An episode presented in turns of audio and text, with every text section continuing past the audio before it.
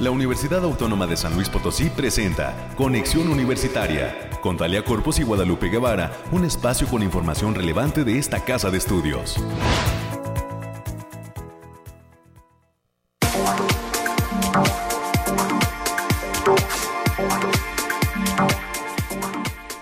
Hola, hola, San Luis Potosí, un gusto saludarnos a través de Radio Universidad 88.5 de FM, 1190 de AM y a través del 91.9 de FM en Matehuala, al Altiplano.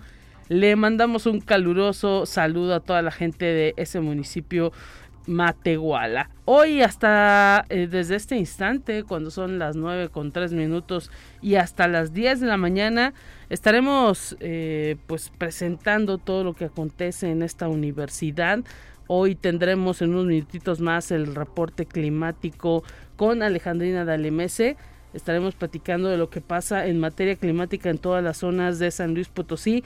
Por lo pronto ya se deja sentir el calorcito a esta hora de la mañana y pues hay que cuidarnos del sol. Recuerde, así como nos cuidamos del frío abrigándonos del sol, pues hay que procurar utilizar alguna gorra, algún sombrero y bloqueador, sobre todo cuando eh, la temperatura es muy alta en materia solar y a los adultos mayores y niños acuérdese no más de media hora expuestos al sol.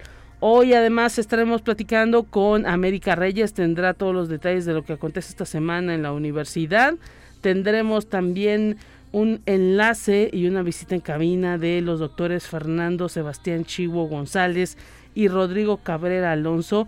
Ellos son egresados del posgrado en Ciencias Aplicadas de la Facultad de Ciencias y del Asia CID y van a venirnos a platicar sobre un proyecto de óptica médica y todo lo que han logrado en materia de eh, incursión en las cuestiones médicas a través de la óptica. Más adelante tendremos esta información con estos especialistas de eh, la Universidad Autónoma de San Luis Potosí. También tendremos la posibilidad de platicar con Faride Ayech Leiva, ella es estudiante del quinto año de la licenciatura de médico cirujano allá en la Facultad de Medicina. Resulta que esta chica eh, está participando ya en un programa internacional de intercambio al que pues pudieron acceder desde la Facultad de Medicina y que les permite realizar una estancia de varios meses en algún hospital de, de ah, pues, diversos países del mundo. Farida Yech estará eh, pues viajando y participando en un hospital en Italia y nos va a contar cómo le hizo para poder acudir a ese hospital. En los próximos minutos estaremos platicando con ella y tendremos todos los detalles. También tendremos la información nacional, la información de ciencia y para cerrar este espacio estaremos platicando con eh, la maestra Mm, Madeleine Cupido y también con el doctor Arturo de Nova Vázquez, director del Instituto de Investigación en Zonas Desérticas. Y ella es también eh, doctorante del programa multidisciplinario en ciencias ambientales. Nos vienen a presentar un asunto muy interesante denominado Catálogo de Plantas Medicinales de la región biocultural huasteca. Han creado todo un documento eh, a través eh, pues, de una serie de investigaciones que tienen que ver con las plantas medicinales de la Huasteca.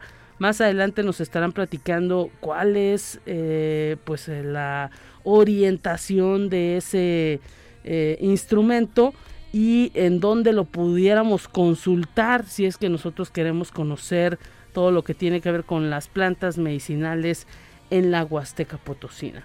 Es lo que vamos a tener a lo largo de esta hora de transmisión, los invitados y los temas. Recuerde que tenemos una línea de comunicación para que usted esté pendiente de todo lo que acontece en esta radio universitaria 444 826 1347 444 826 1348 los números directos en la cabina y agradecemos siempre a toda la gente que se comunica y deja sus comentarios a través de estas líneas. Todo el gran equipo de la Dirección de Radio y Televisión y de la Dirección de Comunicación e Imagen hace posible este espacio y pues ya estamos listos con los temas climáticos. Vamos a ellos.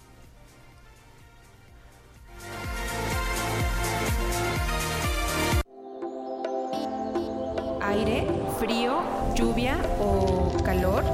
Despeja tus dudas con el pronóstico del clima.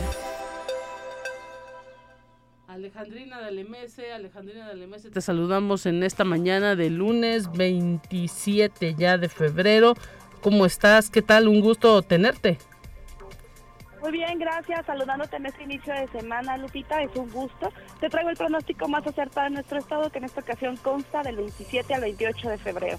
En general, para esta semana tendremos en nuestro estado cielos mayormente despejados con lapsos de nubes dispersas, vientos ligeros a moderados y estas condiciones se presentan debido a un sistema de alta presión ocasionado por el paso del Frente Frío número 36, lo cual ocasionará un ambiente vespertino cálido con mañanas templadas. Ahora, desglosando por zona, en el altiplano potosino estarán con temperaturas máximas de 31 grados centígrados y mínimas de 12. Cielos mayormente despejados con algunas nubes dispersas. Se prevén vientos ligeros de 10 kilómetros por hora y posibles ráfagas moderadas que pueden superar los 25 kilómetros por hora. En la zona media estarán con temperaturas máximas de 38 grados centígrados y mínimas de 15. Cielos mayormente despejados con espacios de nubosidad dispersa. Se esperan vientos ligeros de 5 kilómetros por hora y posibles ráfagas que pueden superar los 20 kilómetros por hora. En la Huasteca Potosina se presentarán temperaturas máximas de 38 grados centígrados y mínimas de 20. Cielos despejados con algunas nubes dispersas. Vientos ligeros de 15 kilómetros por hora y posibles ráfagas moderadas que pueden llegar a superar los 25 kilómetros por hora. Y en la capital potosina se presentarán temperaturas máximas de 32 grados centígrados y mínimas de 13. Cielos mayormente despejados con algunas nubes dispersas. Vientos ligeros de 10 kilómetros por hora y posibles ráfagas que pueden llegar a superar los 25 kilómetros por hora. Y nuestras recomendaciones para estos días, Lupita, es avisarles que continúa la alerta por onda de calor con el factor de radiación ultravioleta nivel extremo por lo que se debe considerar no exponerse al sol más de 30 minutos consecutivos en horas de mayor insolación. También avisarles que se recomienda mantenerse bien hidratado, ya que persisten las altas temperaturas en la mayor parte de nuestro estado. Hasta aquí el pronóstico, Lupita. Perfecto, Alejandrina, te agradecemos este reporte. Entonces, prepararnos para estas ondas cálidas que tendremos en los próximos días. Un abrazo para ti. Abrazo, nos vemos. Hasta pronto y un saludo para todo el equipo del Bariclin. Continuamos con más.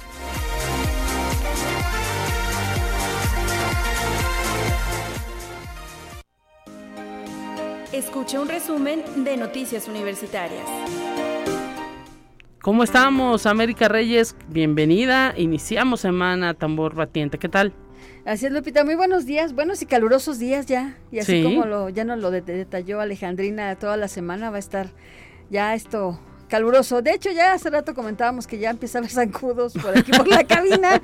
Este, ya eso, eso del calor no, no, no, deja nada bueno, pero pues bueno, ya estamos aquí, así que a darle con toda la, con toda la actitud, ya está, está acabando este condenado mes de, de febrero que ya y hasta sus últimos días. Así es. Y bien, los jóvenes Aarona Sael López Cano, Auralicet Carrizales González, Cristal Esmeralda Enríquez y Daniel Corte, alumnos de la carrera de Ingeniería en Nanotecnología y Energías Renovables de la Facultad de Ciencias de la Universidad Autónoma de San Luis Potosí, resultaron ganadores del desafío ESG de Novo Nordisk.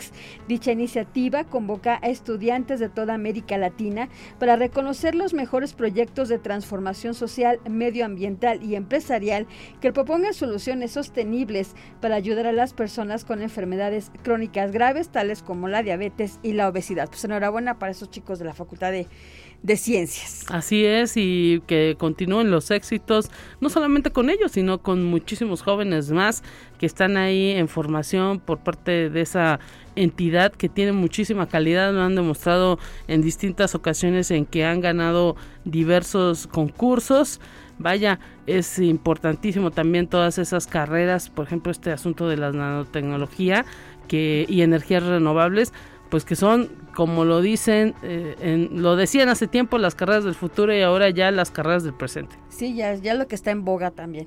Y la Universidad Autónoma de San Luis Potosí está desarrollando y revisando políticas relacionadas con el uso de herramientas de inteligencia artificial, como es el caso del chat GPT en sus cursos, pues la tecnología debe desarrollarse desde la parte humana, la ética de su uso y los riesgos y ventajas que supone para la educación.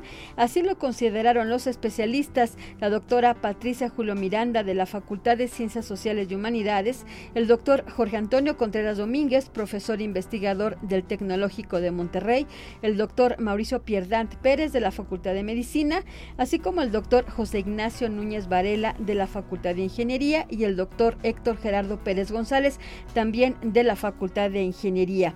Y las acciones para enfrentar la pandemia iniciaron desde la aplicación de clases en línea que impidió que se perdiera el semestre, así como el involucrar a la parte docente en programas de plataformas de enseñanza. Así lo apuntó el rector, el doctor Alejandro Javier Cermeño Guerra, al participar en la primera cumbre iberoamericana denominada Retos Post Pandemia en la formación del talento humano en salud. Este evento que sirve para exponer las acciones de las universidades en post pandemia es organizada por la Asociación Mexicana de Facultades y Escuelas de Medicina, la ANFEM y la Facultad de Agronomía Veterinaria inicia el día de hoy un ciclo de conferencias en el marco del 32 aniversario del programa educativo de agroecología. Esto va a ser en el auditorio de la entidad. Las actividades van a comenzar en punto de las 10.30 de la mañana con la conferencia Retos de la Agroecología en México, misma que será impartida por el doctor Ramón Jaquín Galvez, quien es coordinador de la licenciatura. La entrada será totalmente libre, Lupita. Enhorabuena para la Facultad de Agronomía Veterinaria que está pues de mantenerlos largos desde la semana pasada tienen una serie de actividades eh, no solamente cuestiones académicas sino también recreativas. Y pues ojalá también que eh, esto sea el preámbulo no para la nueva aplicación de esta nueva licenciatura que estará fusionando estos temas de agroecología eh, con algunos otros de cuestiones ambientales y pues que ahora sí que estos chicos que están pues también formando parte de estos programas educativos, eh, pues vayan viendo la manera en que hay que ir incidiendo en las cuestiones laborales. Hay mucha necesidad de, de esta cuestión agroecológica por todo lo que implica el daño al medio ambiente. Así es, Lupita, enhorabuena para la Facultad de Agronomía. Y también el día de hoy, el sistema de bibliotecas a través del Centro de Información en Ciencia, Tecnología y Diseño. El día de hoy a las 7 horas va, está invitando a toda la comunidad de la universidad a participar del homenaje póstumo al doctor Luis del Castillo Mora, quien fuera profesor investigador, secretario académico y director del sistema de bibliotecas de la Universidad Autónoma. El acceso será totalmente abierto para la comunidad universitaria. Ya lo sabe, ahí en la zona universitaria poniente eh, estará llevándose a cabo este homenaje póstumo y pues esperemos eh, que toda la comunidad universitaria se sienta integrada y acuda a esta actividad sobre todo porque eh, pues es un personaje que fue muy reconocido dentro de las filas universitarias. y pilar del, sistema de, lo que conocemos ya como el sistema de, bibliotecas. Y la Facultad de Ciencias de la Comunicación arranca el día de mañana, 28 de febrero, el curso taller Maquillaje para Cine FX y Caracterización a cargo del licenciado Mario Castro. Aún pueden formar parte, hay mm, allá poquitos lugares. El horario del curso será de 4 a las 8 de la noche. Las actividades son presenciales y se van a llevar llevar a cabo en la sala de educación continua. Para mayores informes pueden mandar un correo a o bien al teléfono 4448 56 45 80. Y también hay que decir, Lupita, que ya se acerca el simposio Medicina de Vanguardia, que es organizado por la Facultad de Medicina en el marco de los 146 años de su fundación y que tendrá lugar el próximo viernes 3 de marzo del presente año en punto de las 9 horas en el auditorio de la facultad, por lo que se convoca a egresadas y egresados a participar de esta gran fiesta médica con motivo de estos 146 años, Lupita, al frente. Así es, una buena cantidad ya eh, de tiempo en que se impartieron las primeras clases en materia de anatomía. Tuvimos la oportunidad la semana pasada de platicar con el director de la Facultad de Medicina y pues ahora sí que están listísimos. Toda la comunidad de médicos de San Luis Potosí está abierto para todo eh, pues el público de la comunidad médica y pues será totalmente libre la entrada ahí en el auditorio de la Facultad de Medicina.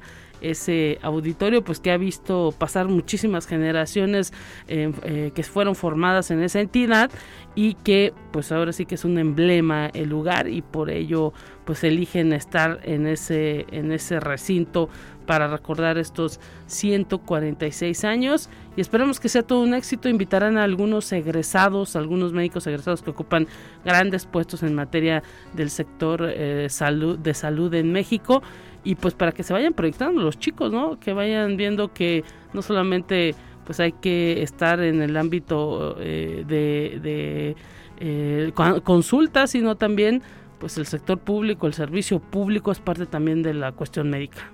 Así es, Lupita. Y ya para concluir, a toda la comunidad de San Luis Potosí se les invita a conocer la exposición Somos UASLP, la cual se encuentra instalada en el Centro Cultural Universitario Caja Real.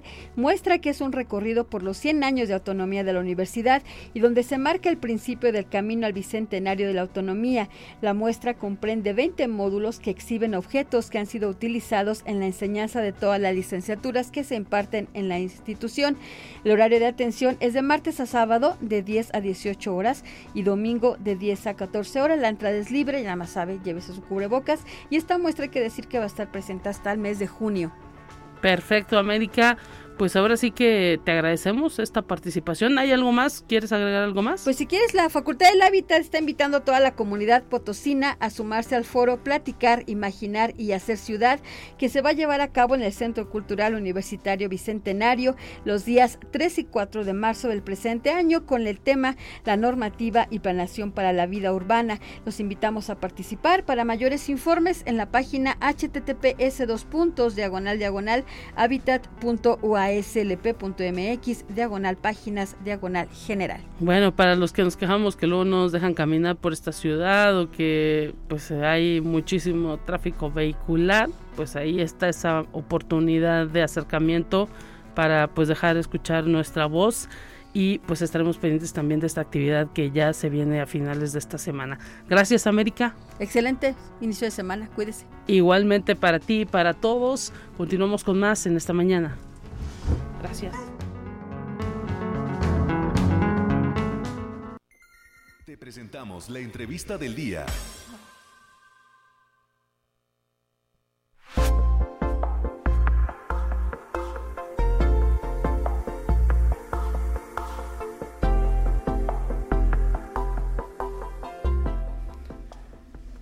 Estamos ya listísimos en esta mañana recibiendo a nuestros primeros invitados. Damos gracias al doctor Fernando Sebastián Chivo González, que pues eh, tiene la oportunidad de visitarnos en esta mañana en cabina.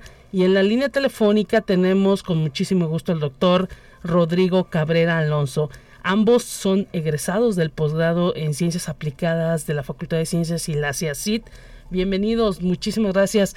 En primera instancia, doctor Fernando, ¿cómo está?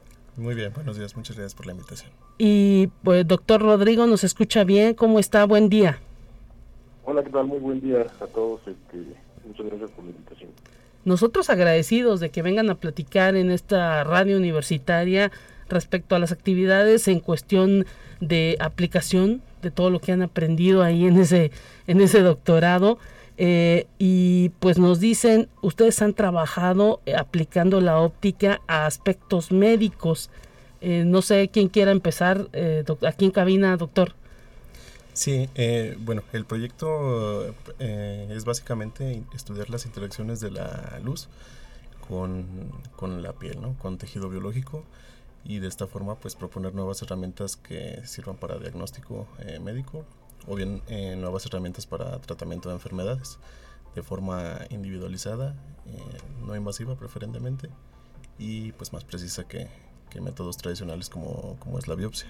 La luz ha sido pues un instrumento en el que eh, pues en un principio solamente pensábamos que nos podía servir a lo mejor nada más para calentar objetos, y ahora pues se le ha eh, buscado una serie de aplicaciones que ya tienen bastante tiempo en cuestión de investigación para detectar cáncer, para detectar recientemente tengo idea también se ha estado trabajando hasta en, cuestiones de diabetes, eh, detectar eh, cosas eh, que tienen que ver con la hipertensión, explorar el cuerpo humano, ¿no?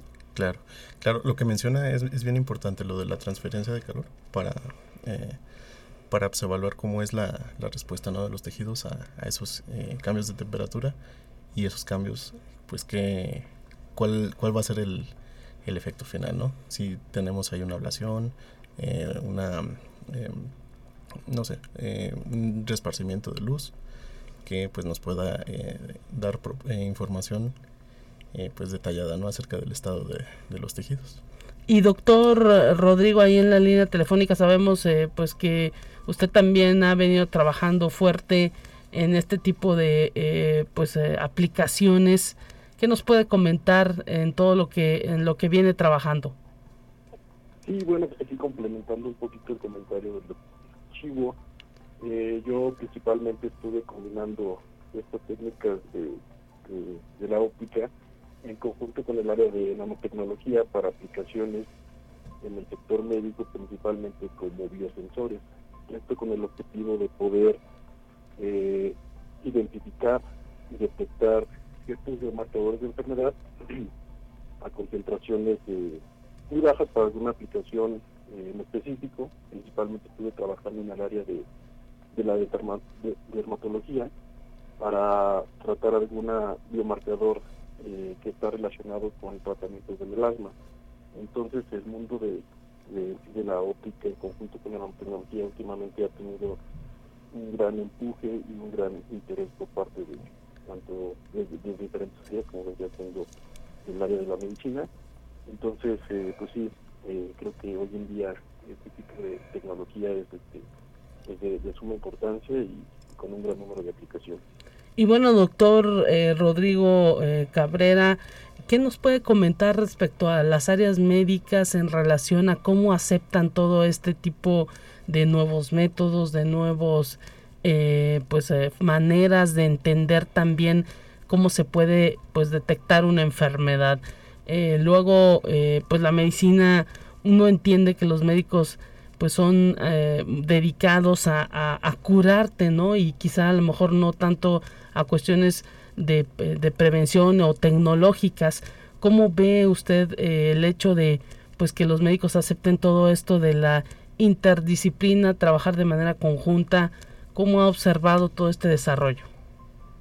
Sí, bueno, justamente como usted comenta, eh, hoy en día yo creo que eh, todo este tipo de, aplicaciones es este, en un mundo multidisciplinario.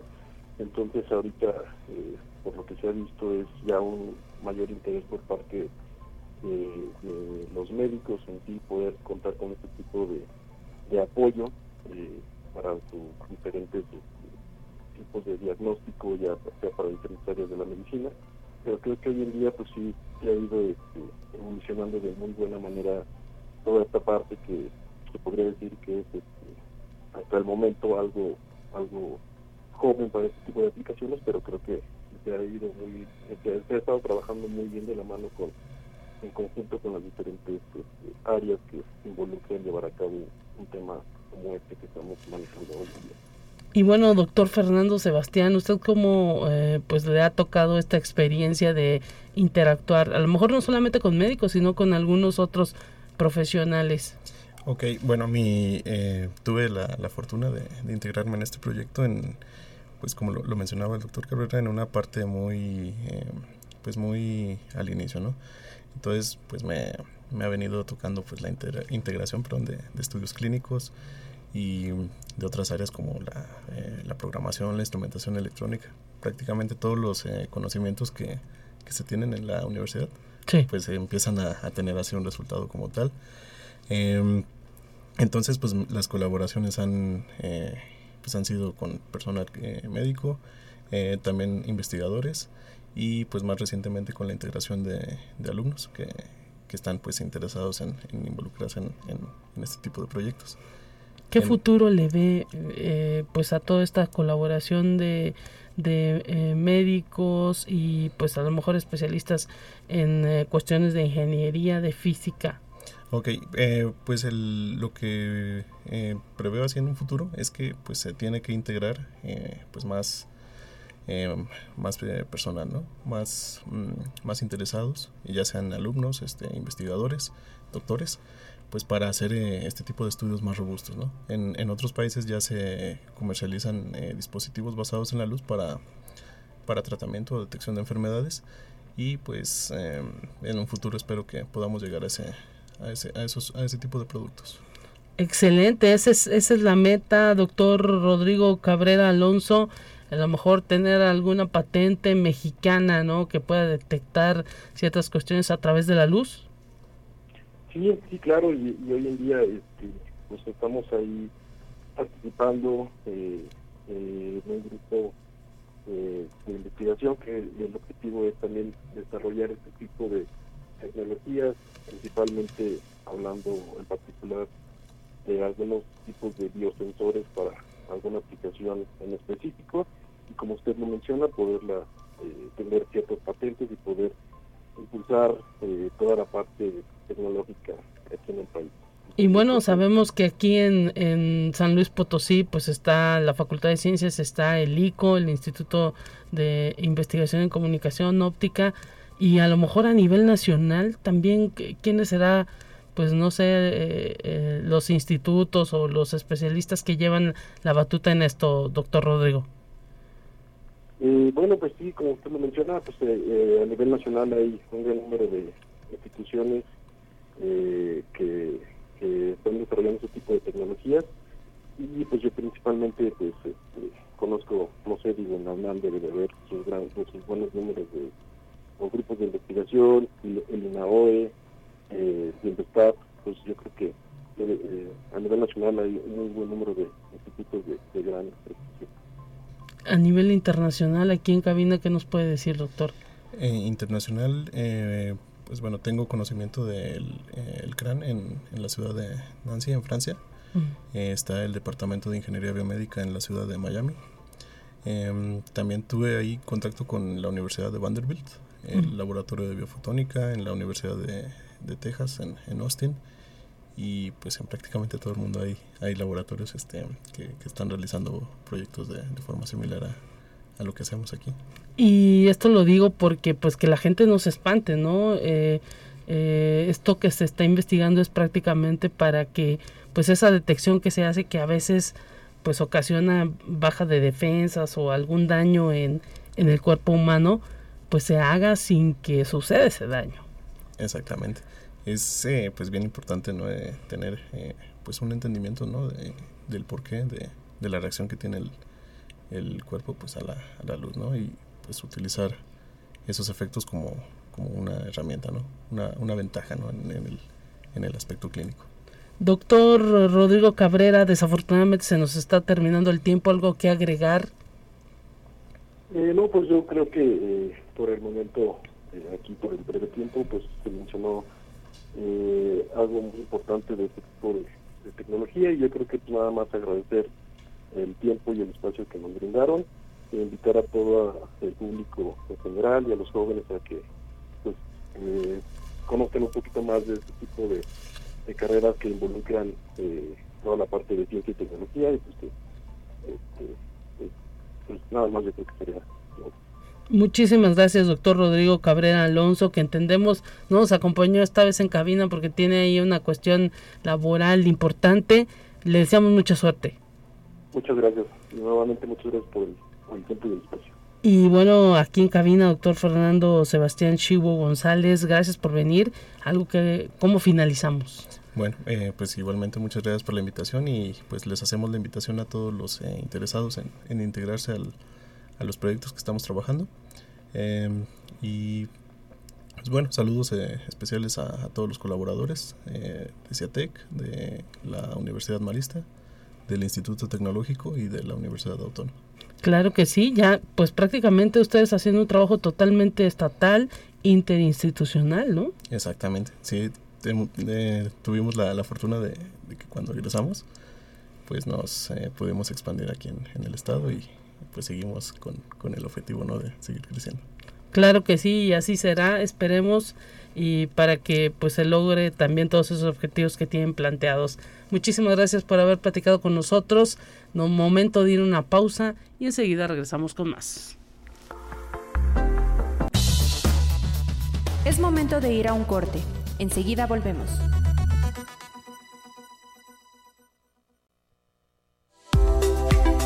Continuamos en conexión. Volvemos con más temas. Te presentamos la entrevista del día. Mañana, amigos de Conexión Universitaria, estamos recibiendo con muchísimo gusto en esta entrevista a Faride Ayech. Ella es estudiante del quinto año de la Facultad de Medicina de la licenciatura en médico cirujano, prácticamente en el semestre número 10. Nos va a platicar cómo fue que se interesó en este programa de intercambio internacional que pues la va a llevar en los próximos días a Italia. Bienvenida Faride Ayech, muchísimas gracias por estar presente en la radio de la universidad. ¿Cómo estás? Un gusto recibirte, ¿qué tal? Hola, muchas gracias por haberme invitado, es un gusto estar aquí y platicarles acerca de este programa de intercambio. Coméntanos cómo surge la posibilidad de que tú y otros 15 eh, compañeros tuyos vayan a participar de un programa de intercambio internacional. Tú nos dices, te vas a Italia. Programa de intercambios existe gracias a la International Federation of Medical Students Association. Es una asociación que se creó después de la Segunda Guerra Mundial y está en aproximadamente 190 países y todos esos países tienen un miembro nacional que los representa. Aquí en México es la Asociación Mexicana de Médicos de Formación. Entonces, nosotros para poder participar en los intercambios tenemos que formar parte de esta asociación ¿Y cómo formamos parte de esa asociación? Pues creando un comité local en nuestra universidad. En nuestro caso, en el 2020, tuve la iniciativa de fundar este comité local, que lo llamamos SOPOMER, por Sociedad Potosina de Médicos en Formación. Está conformada por más de 200 alumnos de la Facultad de Medicina de la UASLP. Y ahí, desde el 2020 hasta este año, hemos estado trabajando para convertirnos en miembros activos de la Asociación Mexicana de Médicos en Formación y de esta forma poder acceder a los intercambios. Y pues finalmente, en febrero del 2020, 2022 lo logramos y fue cuando empezamos a obtener plazas para tipos de intercambio. Estos intercambios son contratos bilaterales con otros países. Nosotros recibimos estudiantes. En agosto recibimos a una chica de Italia, una chica de Portugal, Ahorita actualmente acabamos de recibir a una chica de Brasil, uno de Honduras. La próxima semana, el martes, llega un chico de la India y otro chico de Brasil. Y de esta forma nosotros también nos podemos ir, nos dan el hospedaje y una alimentación al día. Y todo esto ha sido posible gracias al apoyo de doctor Ismael y de otros profesores de la facultad que nos han dado todo su apoyo para que nosotros podamos tener esta oportunidad. Excelente, y pues ustedes me imagino ahora sí que aplicar todo lo que están aprendiendo en las aulas. Sí, totalmente. Estos intercambios específicamente son intercambios de investigación, pueden ser de ciencia básica o de proyectos clínicos con trabajo de laboratorio o de proyectos clínicos sin trabajo de laboratorio, duran de 4 a 8 semanas y pues tienen la finalidad de que nosotros pues conozcamos acerca del sistema de salud en otros países, apliquemos lo que hemos aprendido durante nuestra carrera como médicos de formación y pues de igual forma tengamos como esta abertura cultural que nos hace más sensibles como profesionistas y como humanos. Imagino que hay mucho interés de participar. ¿Son difíciles los requisitos? Y esto lo digo porque pues luego de por sí cursar la carrera de médico cirujano pues es extenuante, les da, ahora sí que les, les pide muchas exigencias. Para hacer el intercambio hay que tener algún promedio. ¿Cuáles son los requisitos?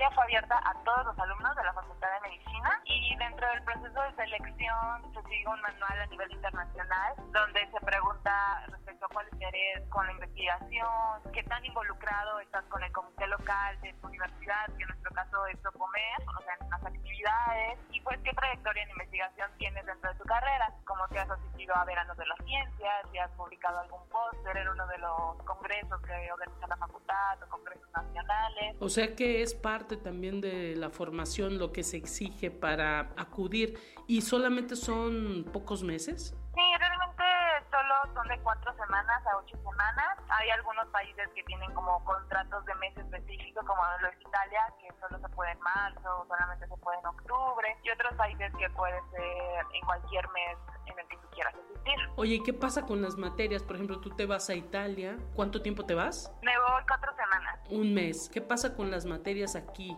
¿Cuál es la flexibilidad que da la facultad? La verdad, la facultad nos ha dado toda la accesibilidad posible para que lo podamos realizar. En nuestro caso, somos tres alumnos que nos vamos en marzo y el resto de alumnos se van en abril. Entonces, los alumnos de abril solamente faltarían dos semanas por las vacaciones de Semana Santa. Y ahí la facultad lo que nos ha permitido es poder asistir a las clases de manera virtual, de una manera asíncrona y de igual forma la reposición de práctica clínica, que es muy importante para nosotros, la vamos a realizar en el mes de julio. Y sobre todo porque pues ustedes ya están prácticamente con un pie afuera, ¿no? Ya solamente les falta un año.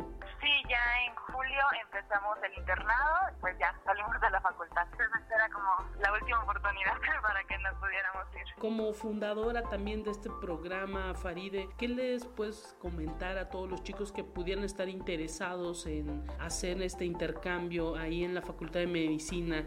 Y también, ¿qué es lo que te comentan de otras organizaciones cuando los chicos vienen aquí a San Luis? A los chicos de la facultad, pues les diría que se interesaran por el programa, que falta mucho por hacer. Por ejemplo, nosotros solamente abrimos el comité de intercambios de investigación, pero hay un comité también de intercambios profesionales que se necesita alguien que tome la iniciativa y lo abra. También que pues esto va empezando, es el primer año que nosotros lo hacemos y a nosotros nos gustaría que esto se quedara como para siempre para la facultad, que cada año haya jóvenes que se vayan de intercambio. Yo los invito a que conozcan más al respecto, que se animen a participar en las actividades y que pues en el próximo septiembre que sale la convocatoria se apunten para que puedan también ellos tener esta oportunidad. ¿Hay que estar en quinto año o se puede hacer en los primeros semestres? Se puede hacer desde los primeros años, dependiendo de las materias que has llevado, pues hay proyectos de investigación de ciencias básicas y ya a partir del tercer año pues puedes aplicar a los proyectos de investigación de ciencias clínicas. Y bueno, Faride, platícanos, ¿ya tienes listas tus maletas? ¿Cuándo te vas? Y pues, ¿qué expectativa tiene también tu familia de esa partida? Aún no tengo listas mis maletas porque justo hoy tuve examen y el viernes vuelvo a tener examen, entonces estaba muy ocupada con eso, pero ya me voy el sábado. Espero hoy poder empezar a hacer la maleta. Pues mi familia está muy emocionada. La verdad es que yo cuando fundé Alzocomer no imaginé que me fuera a ir de intercambio. Realmente lo hacíamos por otros motivos, como organizar actividades extracurriculares que fueran ayudantes a nuestra formación como médicos y pues se dio la oportunidad, ¿no? De que ahorita somos 16 alumnos, pero ya se han ido otros dos alumnos, que 18 alumnos se puedan ir de intercambio y pues es algo que surgió de este proyecto y me emociona mucho. Estoy muy feliz de tener esta oportunidad. Pues Faride, te deseamos lo mejor. Esperemos que cuando estés de regreso nuevamente podamos platicar y pues que te vaya muy bien. Gracias, muchas gracias por los buenos deseos y claro, con mucho gusto. Creo que estaría increíble que tanto yo como mis demás compañeros que van a tener esta oportunidad platiquen acerca de su experiencia y de esta forma fomentar que más alumnos participen en nuestros intercambios. Claro que sí, Faride, muchísimas gracias y un saludo para toda la Facultad de Medicina. Hasta pronto. Gracias, hasta luego.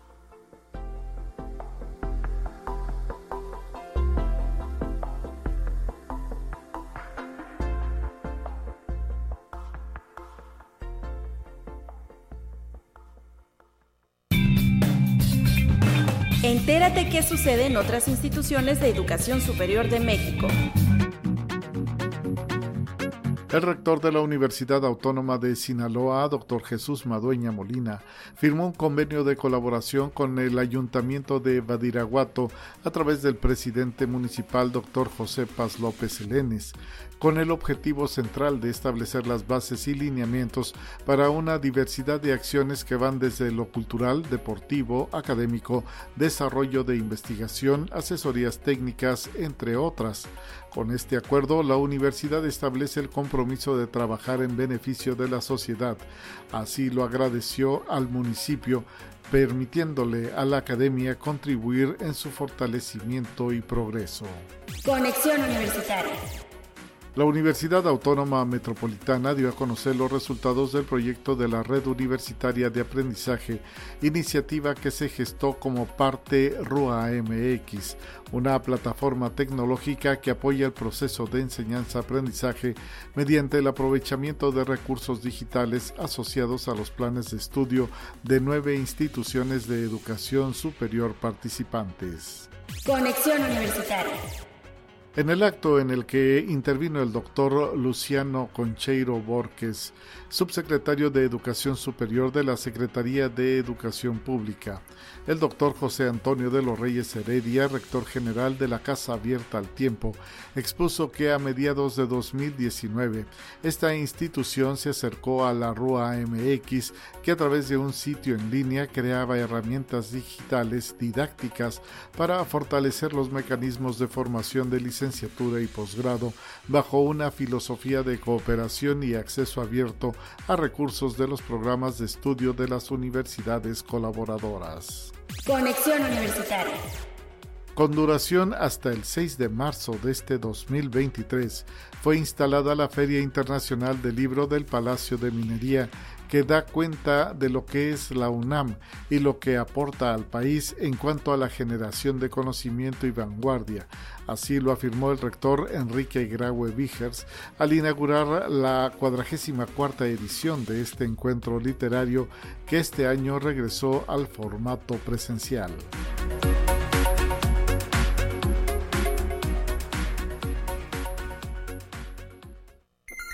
Presentamos la entrevista del día.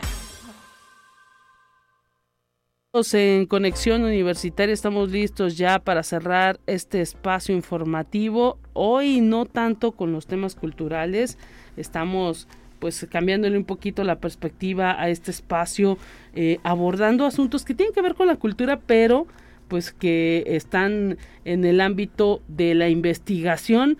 Agradecemos que estén eh, con nosotros en esta mañana la maestra Madeline Cupido. ella es estudiante del programa multidisciplinario en ciencias ambientales y el doctor Arturo de Nova Vázquez, director del Instituto de Investigaciones en Zonas Desérticas. Bienvenidos ambos. Muchísimas gracias por estar presentes aquí para platicarnos del catálogo de plantas medicinales de la región biocultural Huasteca. Bienvenidos, ¿cómo están? Muy bien, muchas gracias, buenos días. Este, primero que nada, mm, gracias por este espacio que nos brindan, ya que es muy importante para nosotros que estamos haciendo ciencia, la divulgación con la finalidad de compartir este conocimiento y con la sociedad para nosotros es una obligación compartir este conocimiento y en este contexto conexión universitaria es un medio perfecto para difundir este lo que estamos haciendo. Doctor, bienvenido. Sí, muchas gracias, muchas gracias Lupita por este permitirnos compartirles los resultados de un proyecto de ciencia de frontera que tuvimos el año pasado con CONACIT en el programa de, paradigmas eh, de la ciencia. Fíjate que este catálogo de plantas medicinales es un portal digital donde nosotros eh, reunimos la información que previamente ya se había desarrollado a través de investigaciones de eh, diversos compañeros de aquí mismo de la Universidad de, de CIACID particularmente y previamente de también investigadores de otras partes del mundo que han estudiado a la cultura TENEC, particularmente en el tema de las plantas medicinales. Excelente. ¿Y qué nos pueden comentar? Porque platicábamos antes de eh, iniciar esta conversación al aire pues de la importancia, de la gran riqueza que tiene este conocimiento de pues las plantas y de todos los beneficios que pueden tener para las personas. Bueno, este de manera general sabemos que la medicina tradicional es un recurso fundamental para la salud, ya que alrededor del mundo el 80%, el 80 de la población este, mundial utiliza todavía las plantas para tratar diversas enfermedades y síntomas. Este, se calcula que mm, unas 200.000 especies de, más bien 20.000 especies de plantas eh, poseen algunas propiedades medicinales. En México no es la excepción, en esta todavía hoy en día se sigue utilizando las plantas y alrededor este del 10% de la flora que tenemos, 4.500 especies en México, están registradas este, con algún uso medicinal. Excelente, y esto está plasmado en este portal. ¿Cuál sería? Sí, el portal cuenta con un total de 562 especies de plantas con uso medicinal que han sido reportadas previamente precisamente por la, por la cultura TENEC y que eh, pues de alguna manera eh, se conoce que se, que se utilizan para tratar diferentes padecimientos dentro del portal que este, ustedes pueden buscar en nuestro espacio de Facebook del IZD, del instituto, pueden buscar un video de cómo utilizar esta plataforma. La dirección del portal es biocultural.yslp.mx. Les recomendamos que lo, que lo utilicen desde una computadora. Desde dispositivos móviles se tiene que configurar una opción de ver... Eh, sitios para computadora, que es un detalle que todavía estamos ahí este, resolviendo. El, portal fue desarrollado con el apoyo del, del, departamento, de la división de informática, nos apoyó la gente del departamento y, está eh, alojado en su propio sitio, que digamos está también vinculado con nuestro sitio del Herbario Isidro Palacios, que también es un portal que tenemos en la universidad. Y aquí se reúne la información tanto de eh, las diferentes especies, pero también reunimos información de sus nombres comunes, que creemos que también es muy importante tanto en castellano como en Tenec. Excelente. Y bueno, esto habla, ¿no? También de toda esa riqueza con que se cuenta en la región de la Huasteca y que pues a través de esta investigación se pretende preservar, ¿no? Sí, así es. Este, esta es una forma de resguardar todo este conocimiento que se ha, este, que ha ido de generación en generación, el cual se transmite de forma oral. Y también consideramos que estas especies deben de ser parte del patrimonio biocultural del país y esta es una forma en la que se puede resguardar todo este conocimiento. Excelente. Y bueno, ¿ustedes llevarán algún registro de cuánta gente puede eh, ingresar diario, de las visitas que recibe el portal? No sé, a lo mejor hasta eh, a, algunos especialistas o gente en la propia Huasteca que diga, faltó esto, porque sabemos que pues ahora sí que los, los trabajos de investigación nunca terminan. Así es, de hecho eh, consideramos este sitio debe ser un portal que se siga nutriendo, que siga siendo dinámico. Eh, para, digamos que eh, como, como, una herramienta de visibilización, sí es importante conocer desde dónde nos visitan. Y tenemos por ahí este asociado a una cuenta de, de Google Analítico que nos permite conocer el número de veces que es visto por, por día incluso. Esto ya lo teníamos para la página de nuestro herbario y nada más en nuestro herbario tenemos ya este en 10 años que tiene de funcionamiento este portal la visita de, de, de, gente de más de 200 países en el mundo. Entonces realmente el impacto que tiene este tipo de portales para visibilizar este conocimiento es de suma relevancia. Por otro lado también el hecho de eh, pues permitir que sea una herramienta que, que, la misma sociedad y en particular los pueblos originarios también este, tengan a su disposición. Esto es de acceso universal. Y también tenemos una eh, sección en donde nosotros podemos ir aumentando, depurando, corrigiendo la información que ya tenemos allí. Esa eh, es como la idea. Excelente. Y bueno, también hasta para la gente que le interesan todas estas cuestiones de de botánica y de conocimientos tradicionales, pues ahí, ¿no? Observar eh, toda esa información. Me imagino que además de la información hay fotografías de las plantas, ¿no? Así es, este, como ya lo comentas, este catálogo de plantas medicinales tiene la finalidad de, este, eh, de que la información llegue a diversos sectores de la sociedad, no solamente este, científica. Y como lo dices tú, también es el, el catálogo tiene eh, especies en, que están asociadas al herbario del, de, la de la Universidad Autónoma de San Luis Potosí. Excelente. ¿Cuánto tiempo les llevó realizar el portal? Eh, fue bastante rápido. Lo que pasa es que estos proyectos sí se, aprobaron el año pasado, por ahí de febrero, marzo. Y bueno, el recurso nos llegó como por junio y fue muy rápido. En realidad, este el portal quedó casi listo eh, a finales del año pasado y estuvimos haciendo algunas pruebas estos meses y ya la semana pasada, el viernes, por fin lo publicamos. Excelente. Y consideramos que este también nos puede ser una muy buena herramienta para vincularnos con otros eh, investigadores de las facultades de la universidad claro. y también de, de, otras partes del país en donde se hace investigación precisamente sobre desarrollo este, tecnológico o propiedades medicinales en las plantas. ¿Qué viene eh, eh, este, ahora sí que para eh, pues alguna presentación? ¿Ustedes harán alguna evento en donde se difunda la página maestra Madeline? ¿qué, qué, tienen planeado?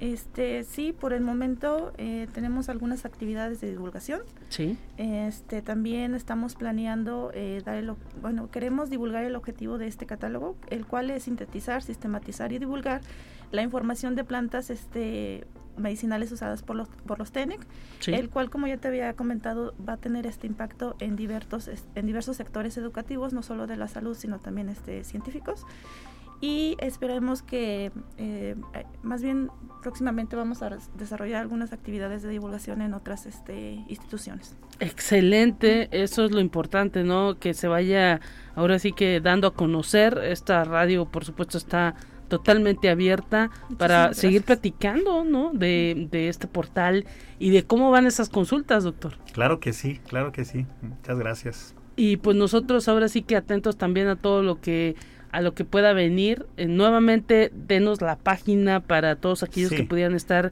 interesados y pues eh, ese portal que a través de, ahora sí que de un clic está el conocimiento a, la mano de quien lo desee. Así es, la página es biocultural.uslp.mx. Excelente para consultar todo este eh, pues catálogo de plantas medicinales de la región biocultural huasteca, todo ese conocimiento que pues tiene esa, ese grupo de gente en la Huasteca, pues está ahí plasmado y no para que no lo pirateemos, sino simplemente para que conozcamos toda esa riqueza y todo lo que hay en torno a pues las plantas y esa diversidad con que se cuenta en la, en la Huasteca.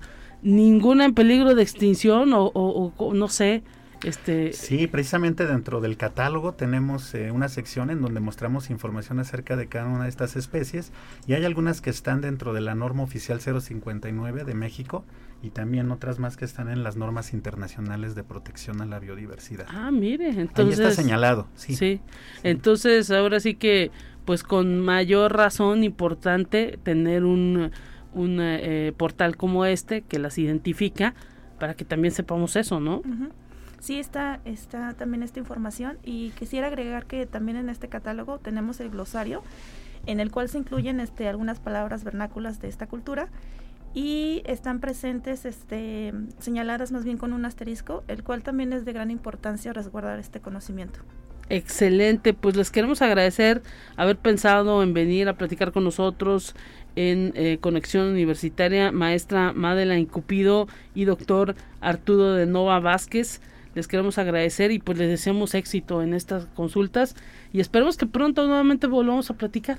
Gracias por este espacio y ojalá y próximamente estemos aquí para seguir divulgando con este conocimiento. Claro que sí. Muchísimas gracias, Lupita. Gracias. Con esto nos vamos a despedir, amigas y amigos. Pásela bien. Mañana mi compañera Tale Corpus en estos micrófonos. Hasta pronto. Así avanza la ciencia en el mundo. Descubre investigaciones y hallazgos que hoy son noticia.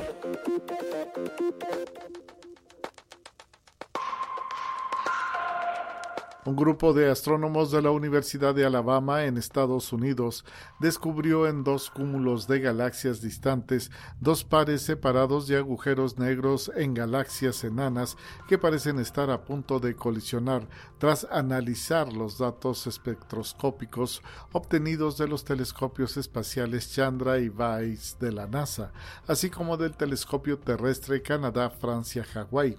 Las galaxias enanas están compuestas de estrellas que suman menos de 3 mil millones de veces la masa del Sol, a diferencia de la masa total de aproximadamente 60 mil millones de soles de nuestra Vía Láctea. La comunidad científica ha sugerido previamente que estas pequeñas galaxias se encontraban abundantemente en el universo primitivo hace cientos de millones de años después del Big Bang. Conexión Universitaria el Departamento de Justicia de Estados Unidos acusó a Alphabet Incorporation, empresa matriz de Google, de destruir sistemáticamente pruebas vinculadas a la demanda antimonopolio que el gobierno estadounidense presentó contra el negocio de búsqueda que posee la compañía. La institución solicitó a un juez federal en una presentación judicial ante un tribunal federal de Washington que sancione al gigante tecnológico por la eliminación intencionada y repetida de comunicaciones escritas. En concreto, se le acusa de no suspender oportunamente una política que permitía la eliminación automática y permanente de los registros de chat de sus empleados. Conexión Universitaria. La automotriz china Anhui Jinhuao Automobile Group, conocida como Jack, presentó su primer auto eléctrico equipado con batería de iones de sodio, que al ser más baratas que las de litio, permiten reducir el costo total del vehículo. Así lo detalló Hina Battery Technologies, el fabricante de la batería, el Jack EV modelo Shehol E10X, utilizado para una demostración en la segunda conferencia nacional china sobre baterías de iones de sodio, tiene un equipo de 25 kilovatios hora que otorga una autonomía de unos 250 kilómetros con una sola carga. Las baterías de iones de sodio que ofrecen un mejor costo-rendimiento, alta seguridad y excelente rendimiento de ciclo han sido ampliamente esperadas como la alternativa más prometedora a las baterías de iones de litio, así lo explicó la compañía.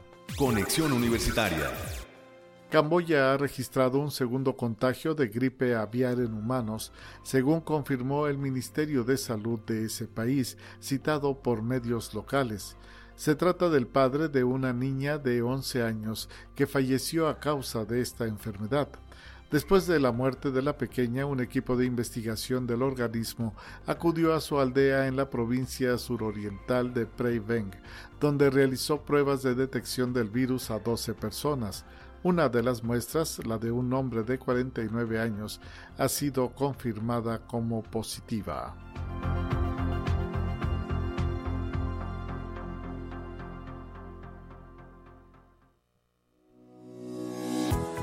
La Universidad Autónoma de San Luis Potosí presentó Conexión Universitaria con Talia Corpus y Guadalupe Guevara. Sintoniza de lunes a viernes de 9 a 10 horas en Radio Universidad 88.5 FM y 1190 AM en San Luis Potosí. En el 91.9 FM con cobertura en el Altiplano Potosino. O en el resto del mundo por el portal www.uaslp.mx y la app UASLP de descarga gratuita.